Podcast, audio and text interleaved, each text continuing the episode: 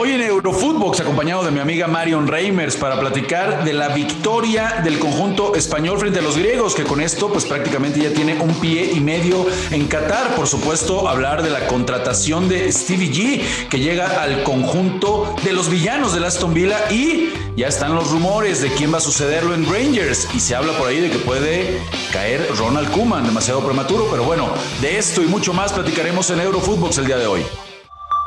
Esto es Eurofootbox, un podcast exclusivo de Footbox.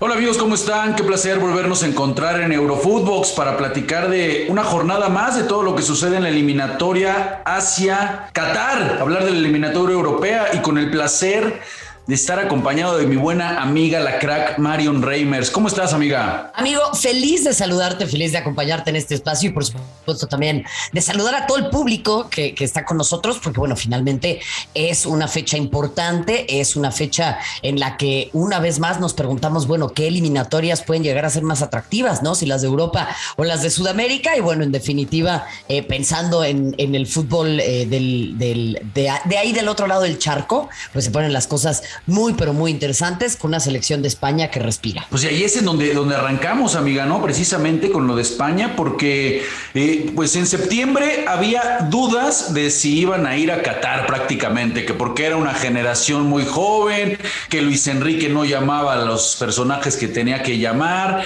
y al final del día, ahorita están en primer lugar, van a terminar recibiendo a Suecia, que hoy tiene un descalabro de 2 por 0 frente a Georgia, y Luis Enrique con la suya, callando bocas, eh, Marion, y nuevamente poniendo, y me parece que esto es lo más reconocible y destacable, a Gaby de titular, ¿no? Ya sabemos que es el histórico con 17 años, ya jugando con la selección mayor de España, lo vuelve a repetir y hoy, eh, sin, caray, sin ser tan fácil, pero como me parece con un muy buen primer tiempo, pues termina ganándole al equipo griego. ¿Cómo los viste, Marion? Bueno, qué, qué, importante lo que, lo que platicas, ¿no, Rafa? Al final creo que es un... Eh, em, es un entrenador muy capaz, Luis Enrique, eh, sabe manejar además muy bien al interior de la selección de España las filias y fobias que se pueden llegar a, generar en torno a rivalidades y cuestiones que tienen que ver muy puntualmente con esta polarización entre Real Madrid y, Barcelona, independientemente de su pasado eh, con los culés. Pero al margen de eso, eh, yo creo que es súper interesante ver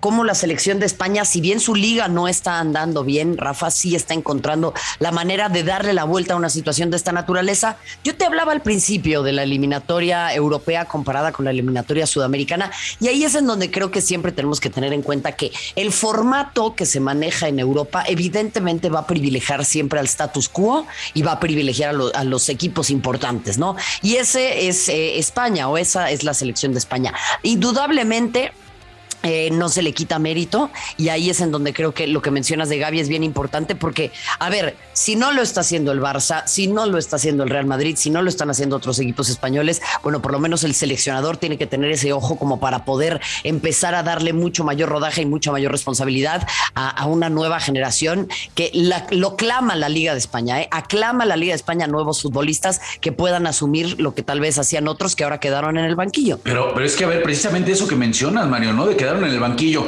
Ya no son nada más los que no llaman, ¿no? Nuevamente sin futbolistas del Madrid. Eh, y ahora dejen el, dejen el banco incluso a Jordi Alba. Dejen el banco a Busquets, que bueno, después es, el que termina entrando de cambio para cerrar el partido eh, por el juvenil, por Gaby. Pero eh, sí, Luis Enrique, posiblemente los modos no nos gusten, Marion, pero lo que está haciendo tiene mucho mérito, ¿no? O sea, el jugártela siempre decimos, eh, eh, el responsable cuando te los juegas con los de siempre y con los clásicos, pues es, es, el futbolista, no es el de experiencia, pero cuando pones un chavo, la responsabilidad siempre va a ser del técnico.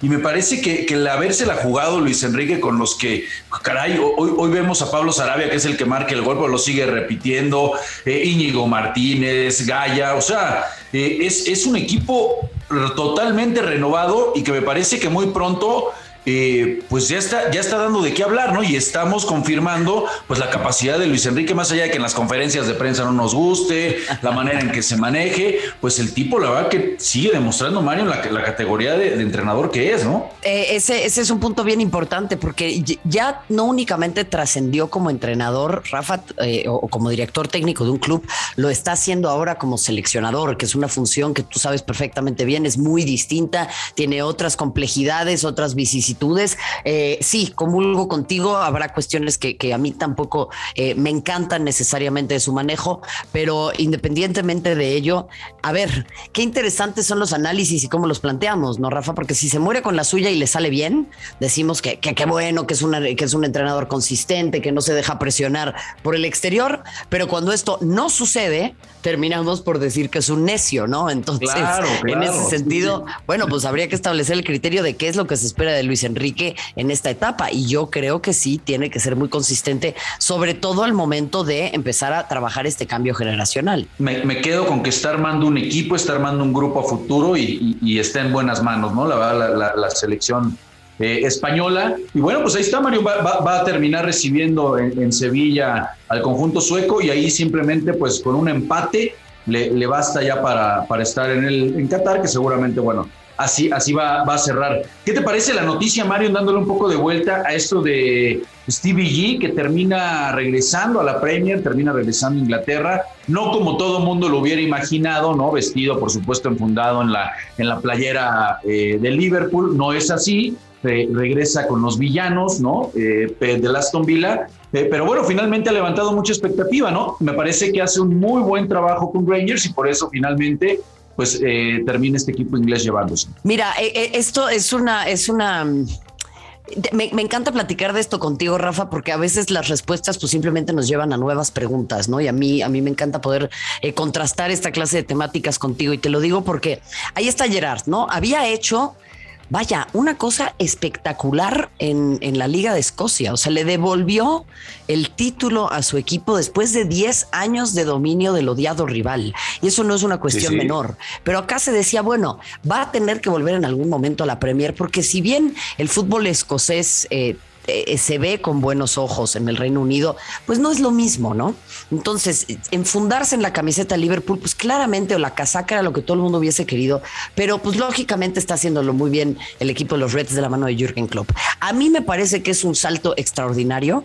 Creo que eh, el poder devolverle al Aston Villa esas épocas de gloria va a ser una tarea muy, pero muy importante. Y ahí sí, creo que va a tener una curva de aprendizaje como la que se tenía antes, Rafa, porque ahora ya cualquiera, y no, a ver, no, no, no, no minimizo sus, sus blasones, pero se buscan mucho a entrenadores que tengan ese peso en el vestidor como para poder imponerse a las grandes figuras, aunque no hayan tenido una trayectoria muy destacada como entrenadores. Pasó con Zidane con el Real Madrid, pasó con el propio Guardiola con el Barça, pasó con Pirlo eh, con la Juventus, está sucediendo con Xavi ahora en el en el, en el Barça, aunque él se, me parece se formó un poquito más allá en Qatar. Pero Stevie G está empezando a tomar pues el camino tradicional que se tomaban antes los entrenadores para poder llegar ahí. A ver, el propio Jürgen Klopp llegó al Liverpool después de pasar por el Mainz y después de pasar por el Borussia Dortmund, que era una curva natural para un entrenador, Rafa. Estoy, estoy totalmente de acuerdo contigo porque aparte tenemos eh, pues a quién mejor, ¿no? Eh, para poder hacer esta analogía y esta comparación, Marion, eh, pues que a Frankie Lampard, ¿no?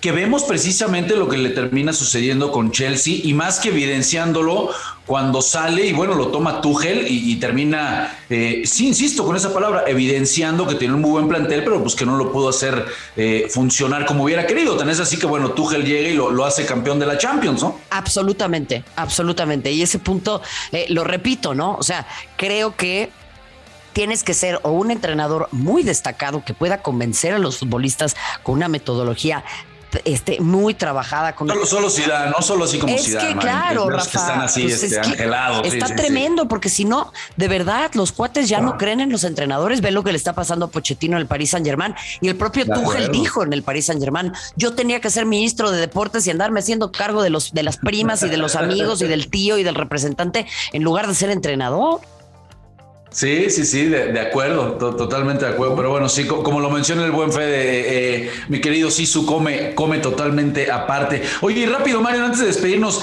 ¿no te parece muy rápido ya para que empiece a sonar eh, Kuman a dirigir al, Rangers, precisamente que, que queda abandonado por Stevie G? Digo, es de los, de los nombres que empiezan a sonar. Yo digo, oye, maestro, te acaban de dar una cláusula de 13 millones de euros, no seas malo, descansa un rato, ¿no?